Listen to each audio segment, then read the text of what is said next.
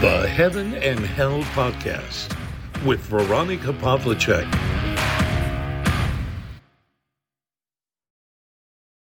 Hallo, mein Name ist Veronika und ich grüße euch aus Wien. Das ist der Start meines neuen Podcasts, die Folge Null. Sagt man das so? Ich glaube schon. Ich war 25 Jahre lang beim Radio. Das bedeutet, Podcast ist für mich so ein bisschen Back to the Roots, wieder etwas mit meiner Stimme zu machen. Das ist auch mein bevorzugter Kanal, den, den ich gut kenne und den ich gerne wieder aktivieren möchte. Denn ich glaube, dass ich einiges zu sagen habe. Ich bin jetzt eher eine sehr stille Beobachterin gewesen in den letzten zweieinhalb Jahren, die ja für viele von uns sehr herausfordernd waren. Ja, am Anfang hat man vielleicht gedacht, dass das in ein paar Wochen oder ein paar Monaten vorbei ist. Aber so wie es aussieht, wird es nicht wirklich besser. Und rund um mich sehe ich Menschen, die entwurzelt sind, die verloren sind oder eine große innere Leere in sich fühlen und auch nicht mehr wissen, womit sie diese Lehre füllen sollen. Als psychosoziale Beraterin habe ich in meiner Praxis sehr häufig mit diesen Themen zu tun und deswegen habe ich mir gedacht, ich erhebe meine Radiostimme und sag auch mal das eine oder andere dazu. Es gibt Unmengen von Themen und es wird gar nicht so einfach sein, die aufzuteilen auf verschiedene Folgen. Es werden später auch noch Interviews dazu, dazu kommen, aber jetzt ganz am Anfang möchte ich mich selbst mal vorstellen für alle, die mich noch nicht kennen. Das Leben ist für mich ein Wunder. Als Kind habe ich schon in den Sternenhimmel geblickt, geschaut, welche Sternbilder ich da sehen kann, ob ich in klaren Nächten die Milchstraße erkennen kann und habe gestaunt, was für unglaubliche Dimensionen das alles hat. Für uns ja eigentlich unvorstellbar. Und da habe ich gespürt, ja, dass es unsere Aufgabe ist, uns auszudehnen in diesem Universum, dass wir deswegen unter anderem auch hier sind. Und diese berühmte Sinnfrage, die wir uns immer stellen, die hat mich dann auch in meiner Ausbildung immer weiter und weiter gebracht, habe mich auch mit Viktor Frankl beschäftigt, der sich ja sehr, sehr stark mit dieser Sinnfrage beschäftigt hat. Von ihm stammt ein wunderbares Zitat, das ich dir heute vielleicht gleich zum Einstand mitgeben möchte. Nicht wir sind es, die dem Leben Fragen nach dem Sinn stellen, sondern es ist umgekehrt. Das Leben stellt die Fragen und wir antworten. Das ist für mich ein wunderbares Motto, auch mit großen Herausforderungen umzugehen in einer positiven Art und Weise. Ja, es hilft nichts, diese Krisen sind Chancen, ja eh, aber in dem Moment sieht man es halt nicht wirklich. Und ich versuche vielen Menschen Mut zu machen. Ich habe auch in meinem Leben selbst erfahren, dass es immer weitergeht, egal was passiert. Ja, und speziell in den letzten zehn Jahren ist das nicht immer so selbstverständlich gewesen bei mir. Da habe ich meine Mutter begleitet, durch schwere Krankheit bis zu ihrem Tod, wo ich anwesend war, bei ihrem Krankenzimmer sogar übernachtet habe im Spital, es durchgesetzt habe, dass ich bei ihr sein durfte. Ja, dann habe ich meinen Job verloren, dann ist eine Beziehung in die Brüche gegangen und so weiter und so fort. Ja, mein alter Vater ist dann alleine zurückgeblieben. Meine Mutter ist jetzt schon fast elf Jahre verstorben. Und ja, wie das halt so ist in dieser Generation, wirkt das eine besondere Tragik in sich, wenn der Mann zurückbleibt und es gewohnt war, dass die Hausfrau und die Ehefrau alles ja, regelt zu Hause. Und so habe ich mich intensiv um meinen Vater gekümmert, vor allem das letzte Jahr vor seinem Tod war eine extrem große Herausforderung und hat mich noch einmal sehr, sehr demütig werden lassen. Auf diesem Weg, das möchte ich auch nicht verschweigen, habe ich auch wieder zum Gebet gefunden und zu Gott, denn ich wusste manchmal wirklich nicht mehr ein und aus. Und es gibt Situationen, wo man nur noch das annehmen kann, was ist. Dann nützen auch die guten Ratschläge von außen nichts mehr. Dann nützt es auch nichts, dass man dann schon pflegerische Unterstützung hat. Es versteht niemand, der nicht schon mal in dieser Situation war. Aber manchmal hat tatsächlich nur noch, und ich meine das nicht despektierlich, dieses nur Beten geholfen.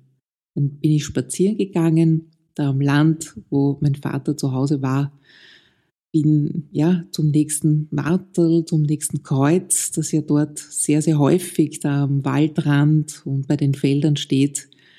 Und ja, besonders erinnere ich mich an diesen einen Tag, wo ich wirklich auf die Knie gegangen bin und gesagt habe, Herr, bitte, bitte lass mich das durchstehen.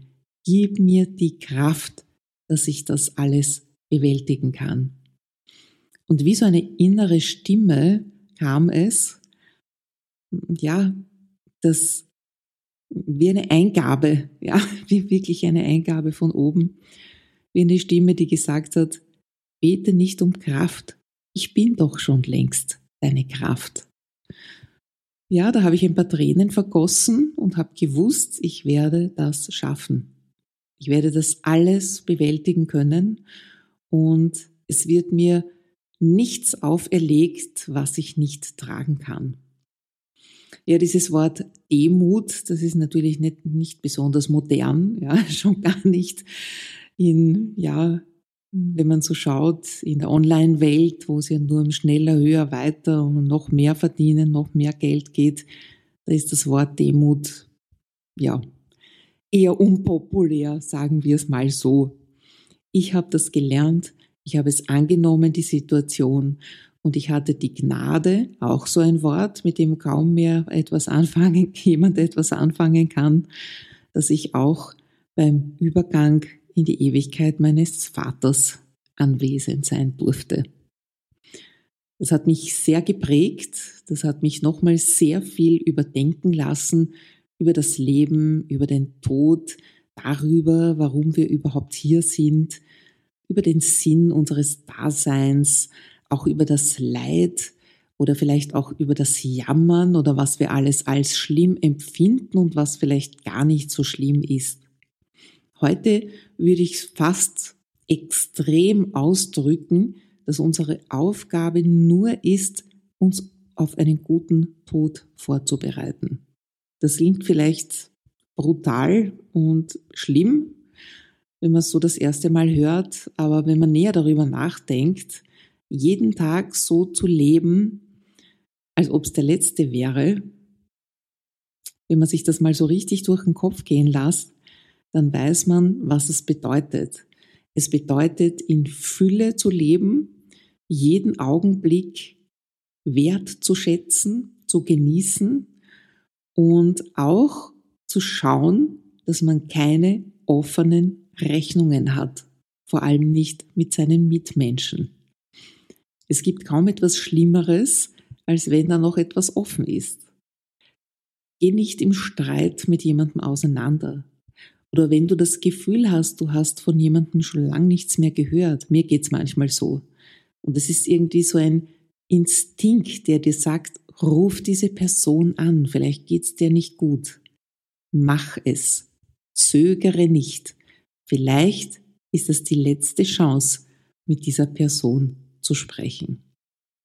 Ich möchte aber nicht, dass das jetzt eine solche Schwere bekommt, was dieses Thema natürlich naturgemäß hat. Wir alle haben Angst, wir wissen nicht, was danach ist. Wenn du aber so lebst, dass du jeden Augenblick genießt und dass du ja mit niemandem im Streit auseinandergehst. Auch bei meinem Vater habe ich es immer so gemacht, weil ich nie wusste, ob ich ihn bei meinem nächsten Besuch noch lebend vorfinden werde. Es ist mir nicht immer leicht gefallen, überhaupt nicht. Aber das ist dieses Verzeihen können, auch sich selbst verzeihen. Es kommen da ja auch viele Vorwürfe, was man nicht noch alles tun sollte. Ich habe auch mit mir selbst Frieden geschlossen. Ich weiß, ich habe mein Bestes gegeben. Und jetzt ist es bald ein Jahr her, dass mein Vater verstorben ist und eben elf Jahre schon bei meiner Mutter.